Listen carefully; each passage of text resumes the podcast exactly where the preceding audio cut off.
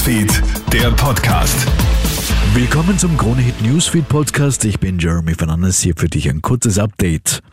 Bitter bezahlt für ein Weihnachtsgeschenk keine Gauner.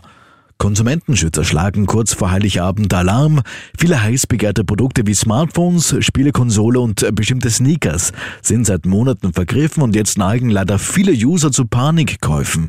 Um das Wunschprodukt doch noch unter den Baum legen zu können, sind einige bereit, Gaunern das Doppelte und Dreifache für die Waren zu zahlen.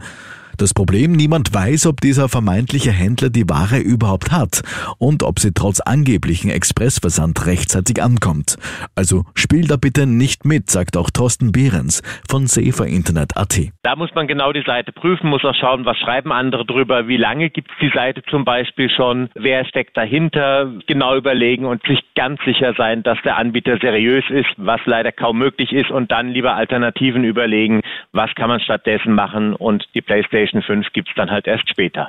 Keine Überraschungen gibt es, was den Lockdown für Ungeimpfte betrifft. Der ist wie erwartet um weitere zehn Tage verlängert worden.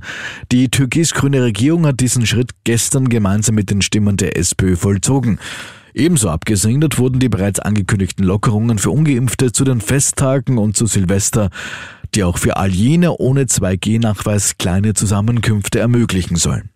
Mindestens 17 Menschen kommen bei einem Schiffsunglück ums Leben. Vor der Nordostküste von Madagaskar im Indischen Ozean geht plötzlich ein Schiff unter. Ersten Infos zufolge konnten 45 Passagiere gerettet werden, 68 werden zunächst noch vermisst.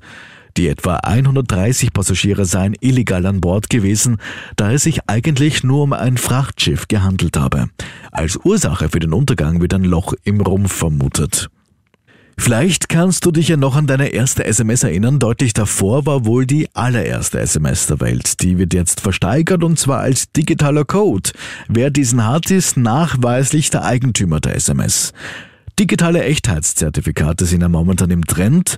Der Verkauf des Zertifikats des ersten Tweets vom Twitter-Gründer Jack Dorsey hat rund 2,5 Millionen Euro eingebracht. Ja, der SMS-Versteigerungserlös dürfte aber deutlich niedriger sein. Man rechne hier mit 100 bis 200.000 Euro. Übrigens, die erste SMS ist im Dezember 1992 verschickt worden. Der Inhalt damals Merry Christmas. Soweit ein kurzes Update. Mehr Infos bekommst du laufend auf KroneHit.at. Schönen Tag noch.